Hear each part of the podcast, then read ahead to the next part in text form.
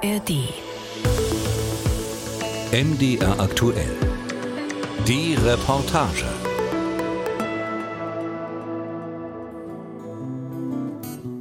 Meine Frau ist, die lag früh tot im Bett und ich lag daneben.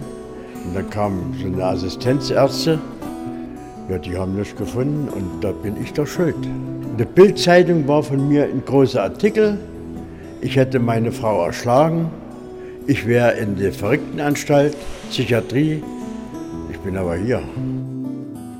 Wenn man sich vorstellt, dass man äh, in einem Raum von sechs bis acht Quadratmeter, ne, dass man da reingeht, dann schließt ein anderer hinter einem die Tür zu und man weiß, man kommt aus diesem Raum die nächsten acht Stunden nicht raus. Die Freiheit ist ein wundersames Tier und manche Menschen haben Angst vor ihr. Doch hinter Gitterstäben geht sie ein, denn nur in Freiheit kann die Freiheit Freiheit sein. Denn nur in Freiheit kann die Freiheit Freiheit sein.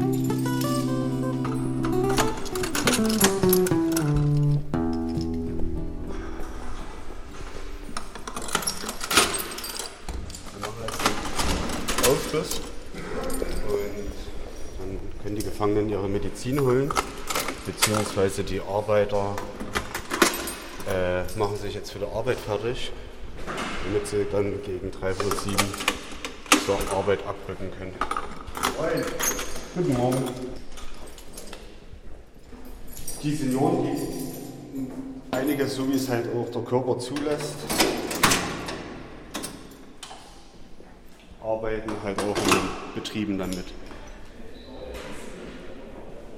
Die Nebenkontrolle, die war schon vor uns äh, um sechs.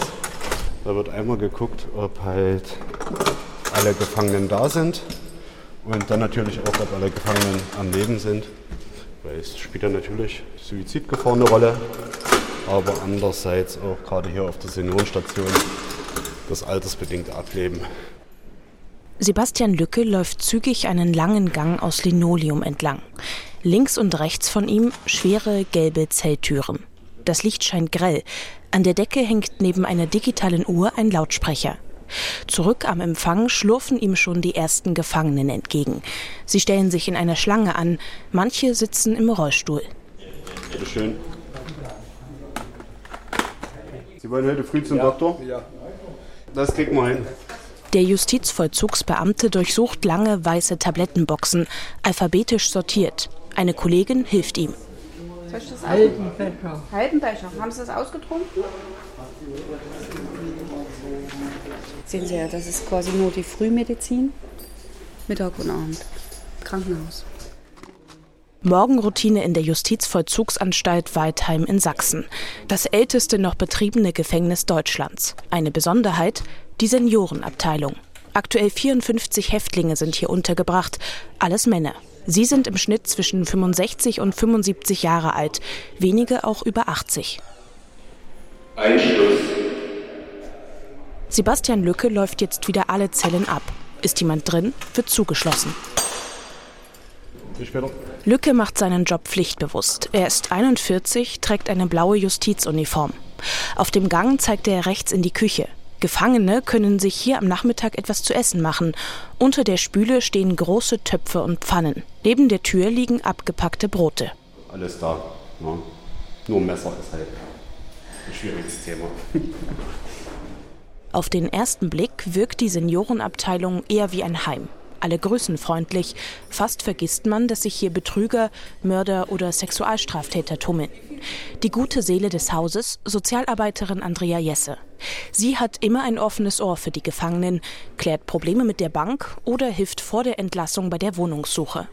Die Ausstattung ist in Waldheim möglichst seniorengerecht. Was tatsächlich anders ist auf der Station, ist, dass wir im Stationsbereich Sportgeräte aufgestellt haben. Also das Rudergerät, ein Ergometer hängt damit zusammen, dass wir schon interessiert sind, dass die Alten viel aus ihren Hafträumen rauskommen. Wir haben etwas längere Aufschlusszeiten im Vergleich zu anderen. Und dann sollen die sich einfach auch betun können und nicht nur sitzen und quatschen. Andrea Jesse wirkt tough. Schulterlange dunkle Locken, an ihrer Jeans klemmt ein Funkgerät. In Gefängnissen arbeitet sie schon fast 25 Jahre. Auf dem Gang grüßt die Sozialarbeiterin einen Häftling im Rollstuhl. Man sieht, es geht ihm nicht gut. Wir wissen, dass sie nicht mehr gesund sind, ne? das wissen wir ja. Und wir einfach versuchen, jetzt wirklich das Beste dran zu machen. Sie melden sich, wenn Sie irgendwie eine Idee haben, was Ihnen gut tut. Das ist halt jetzt gerade ein Fall, der gesundheitlich tatsächlich sehr eingeschränkt ist, also wo es auch schon um eine palliative Behandlung geht. Naja, und da ist man natürlich umso mehr bemüht, dann auch nochmal genauer hinzugucken, braucht es da irgendwas. Hm. Naja, und solche Hilfsmittel von Rollatoren über Rollstuhl, Gehhilfen ist natürlich hier auch an der Tagesordnung. Hm. Manche Zellen sind auch mit speziellen Pflegebetten ausgestattet. Sie machen den Raum aber noch enger. Eine Etage tiefer liegt ein Zimmer mit bunten Gymnastikbällen für die Ergotherapie, gegenüber ein Zimmer zum Malen oder Basteln. Gegen halb neun setzt sich Andrea Jesse in eine kleine Kaffeeküche.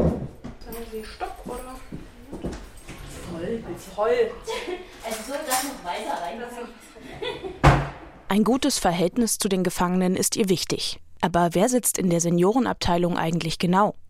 Jesse sagt, wie in der normalen Gesellschaft auch, ist jeder dabei. Vom gut Studierten bis zum Obdachlosen. Ich glaube, zum Anfang meiner Zeit hatte ich auch wenig Ideen davon, dass Straftaten eine, eine, Version menschlichen Verhaltens sind, sondern es waren tatsächlich Monster ne, in meiner Idee.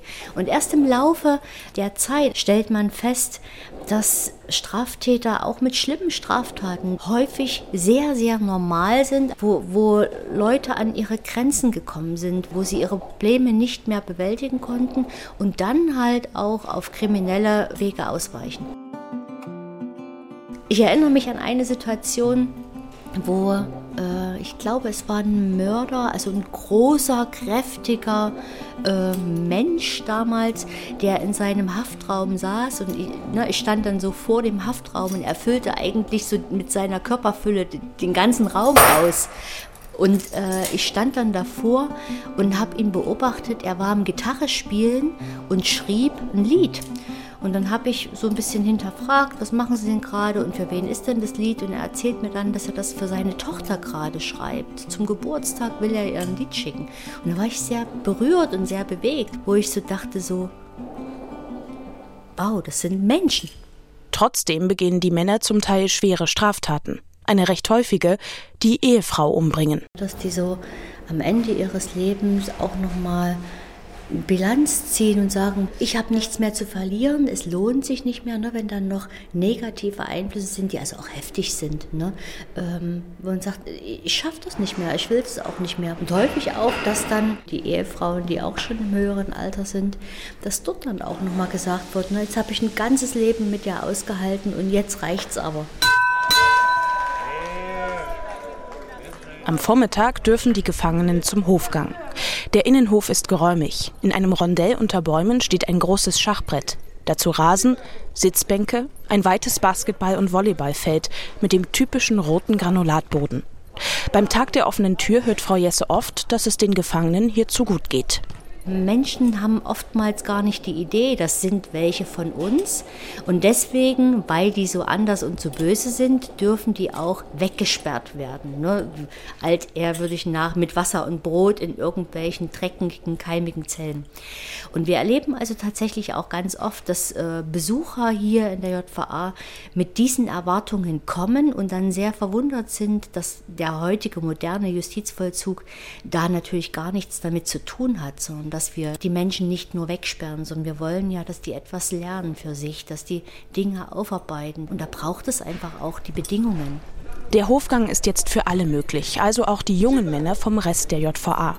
Die Stimmung ist gleich eine andere, lebendiger, wilder, lauter.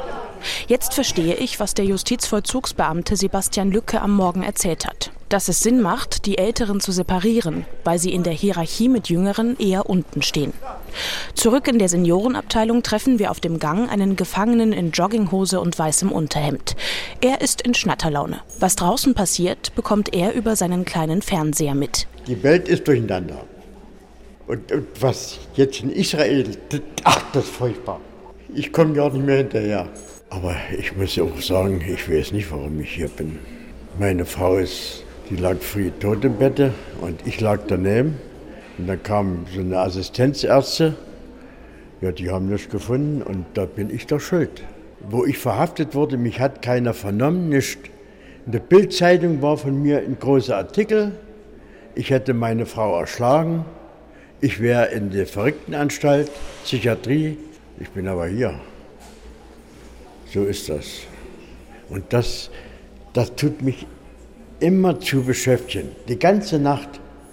Ich tue auch ab und zu mal schlafen, aber wann weiß ich nicht. Ihre Beziehungen verarbeiten die Senioren in der JVA oft. Auch das ganze Leben von Herr Matz dreht sich darum. Gegen elf sind wir in seiner Zelle verabredet. Herr Matz heißt eigentlich anders. Mit einem anderen Gefangenen raucht er gerade. Dann kippt er das Fenster an. Es riecht noch etwas muffig. Die Zelle ist etwa acht Quadratmeter groß.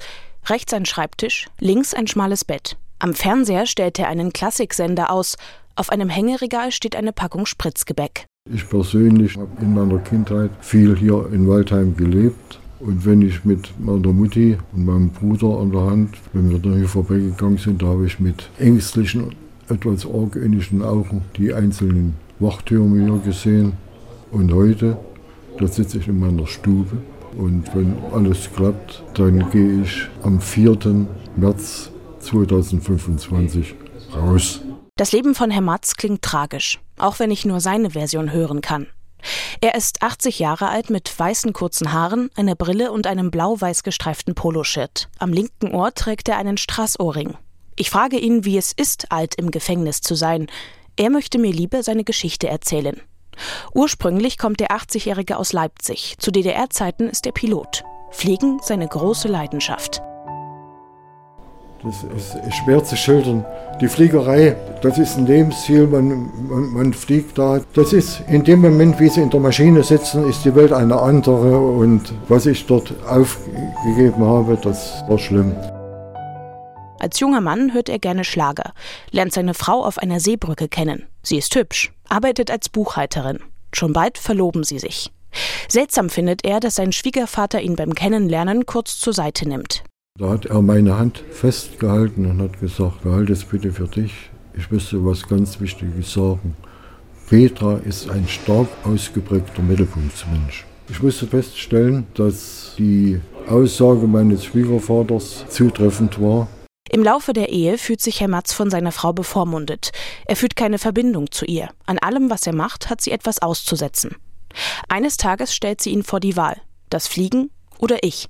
Er gibt das Fliegen auf. Später kriegt er heraus, dass sie ihn betrügt. Doch auch Herr Matz verliebt sich heftig, hat 33 Jahre eine Geliebte. Eine Scheidung ist in seiner Generation ein Tabu, auch wenn die Drohung oft im Raum steht. Er bleibt unglücklich. Insgesamt fünfmal versuchte er sich das Leben zu nehmen. Ich habe das mit Tabletten gemacht. Ich bin dann zweimal im Krankenhaus munter geworden. Und einmal, da habe ich mich in mein Auto gesetzt in, in der Garage und habe Motor eingeschaltet. Hinten und vorne waren die, die Türen zu und habe mich da eben mit Rauchgasen beseitigen wollen. Ich hatte ja nicht gemerkt, wie ich weggetreten bin. Und als ich da zu mir kam, stand das Garagentor weit offen. Mein Motor war abgestellt. Ja, hat mich Frau da eben gesehen und deswegen ist nichts weiter passiert. Über die Suizidversuche sprechen sie nicht. Am Tag der Tat will Herr Matz wieder allem ein Ende setzen. Sein Plan, sich mit einem scharfen Jagdmesser erstechen, während seine Frau nicht da ist. Davor will er die Wohnung in Brand setzen. Er trinkt ein Bier, schreibt seiner Geliebten einen Abschiedsbrief, fährt zur Tankstelle und kauft sich mehrere Kanister Benzin. Doch zu Hause kommt alles anders. Und ich musste aber plötzlich feststellen, dass meine Frau schon da war. Und bin ich hoch, komme in die Küche, stand meine Frau mit dem Rücken zu mir und hat Katzenfutter bereitet. Und bin ich so von hinten an meine Frau äh, gegangen, habe sie so um die Taille gefasst und habe gesagt, Schatz, hast du die Scheidung eingereicht? Und da hat sie sich rumgedreht und hat mich angebrüllt. Ja, was hast denn du gedacht? Ich habe meine Frau in dem Moment nicht mehr wahrgenommen und da habe ich das Messer genommen und habe dir da in den Rücken gestochen, einen Stich links neben dem linken Schulterblatt. Und da brüllte mich meine Frau an, jetzt bringst du mich wohl noch um. Den Einstich beschreibt Herr Matz als ein kleines geschlossenes Knopfloch. Es blutet nicht. Seine Frau zieht sich sogar noch einen Pullover an und rennt aus der Wohnung. Ich habe mich auf meinen Stuhl gesetzt, habe gesagt, so Sigi, jetzt bist du dran, habe ich Wasser. Einmal, zweimal, dreimal und ging das Licht aus. Doch wieder überlebt er den Suizidversuch. Wach wird er von der Polizei, die in seine Wohnung stürmt. Sie legt ihm Handschellen an. In der Notaufnahme erfährt er, dass seine Frau an inneren Blutungen verstorben ist. Der Prozess ist nervenaufreibend. Erst hat er gute Chancen auf das Urteil Körperverletzung mit Todesfolge, also fünf Jahre Haft. Doch dann wird es Mord mit einer lebenslangen Haftstrafe von 15 Jahren. Lieb mich ein letztes Mal, es bleibt mir keine andere Wahl. Weiß, dass ich die Nacht mit dir an den Tag verliere. Schenk mir die Zeit, die uns noch bleibt. Der Gefangene sitzt etwas zusammengesunken auf seinem Bett. Er wirkt durcheinander. Über seinem Schreibtisch hängt eine Postkarte mit einer Kerze drauf. Darunter steht Es ist besser, ein Licht anzuzünden, als über die Finsternis zu klagen. Auch drei Fotos von seiner Geliebten hängen in seiner Zelle. Sie hält die gesamte Haftzeit zu ihm. Herr Matz erhält sogar die Erlaubnis, sie im Rathaus zu heiraten. Doch auch ihre gemeinsame Zeit endet. Im November vergangenen Jahres stirbt sie an Krebs, zweieinhalb Jahre vor seiner Entlassung. Was ihm bleibt, sind sein Stiefsohn und eine Freundin. Ich suche mir den Frieden. Ich möchte möglichst noch ein paar Jahre leben. Und es gibt nicht bloß große Verbrecher hier, nicht welche wie mich.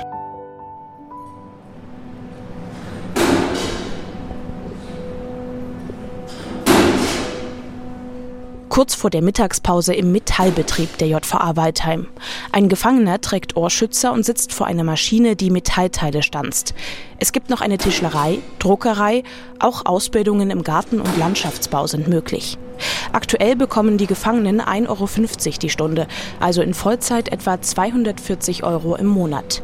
Da ist man aktuell gerade in der Politik dran, das auch ein Stück anzupassen an Verhältnisse draußen, auch bezüglich der Rentenversicherung, ne, dass die dort Beiträge auch zahlen können. Aber das wird wohl noch ein bisschen dauern. Ne? So eine Gesetzesgebung, die dauert ja immer lange. Die Senioren kriegen im Gefängnis auch weiter ihre Rente. Allerdings, wenn sie vorher Einkommen hatten, müssen sie einen Teil davon für ihren Haftplatz zahlen. Deutschlandweit sind die Seniorenabteilungen rar gesät. In Nordrhein-Westfalen gibt es etwa eine Handvoll von ihnen. In Singen in Baden-Württemberg steht ein ganzes Seniorengefängnis. In Waldheim ist Andrea Jesse froh, dass es überhaupt ein solches Angebot für Sachsen gibt. Es ist, glaube ich, auch gut, dass man das zentral macht, weil einfach die Herausforderungen für das Personal schon auch besonders sind. Ne? Also auch für die Kollegen des uniformierten Dienstes. Die geraten häufig in so einen Rollenkonflikt ne? zwischen Sicherheit, Ordnung, ihrem Job und halt naja, der Arbeit auf einer Seniorenstation, die schon auch zum Teil ne, so einem alten Pflegeheim sehr ähnelt. Und da ist es gut, wenn man das Personal auch entsprechend geschult hat. Wobei diese Zentralisierung der Seniorenstation auch Nachteile mit sich bringt. Ne? Also wenn wir uns vorstellen, Sachsen ist ja jetzt ein kleines Bundesland, aber wir haben hier in Waldheim äh, Gefangene aus Bautzen, Gefangene aus Plauen. Ähm, und das ist dann für Angehörige, die ja häufig auch älter sind, schon auch eine Herausforderung. Ne? Also es ist eine Tagestour, wenn die 85-jährige Oma den 86-jährigen Opa hier besucht.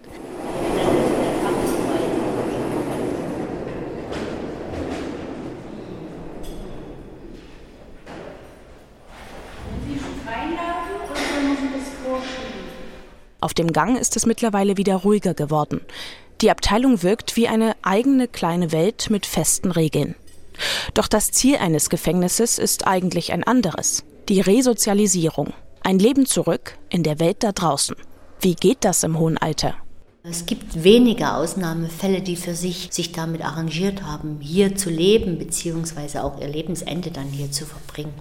Aber die, die meisten wollen schon wieder nach Hause. Das hängt auch damit zusammen, dass die häufigsten Freiheitsstrafen bis zu drei Jahren sind. Ne? Und das ist natürlich ein überschaubarer Zeitraum, wo man auch nicht, nicht so entfremdet ist von der Welt draußen. Ne? Das ist anders, wenn jemand eine lange Freiheitsstrafe äh, verbüßt hat. Das geht schon los, dass wenn man nach vielen Jahren das erste Mal wieder an der Straße steht und die Straße überqueren will, ne? dass man dann aufgrund der hohen äh, Informationsdichte, die dann einfach auf einen einströmt, erstmal überfordert ist. Und wenn dann vielleicht Familie weggebrochen ist, dann wird es natürlich auch sehr, sehr schwierig, den wieder gut sozial auch einzubinden, dass sie dann draußen nicht vereinsamen.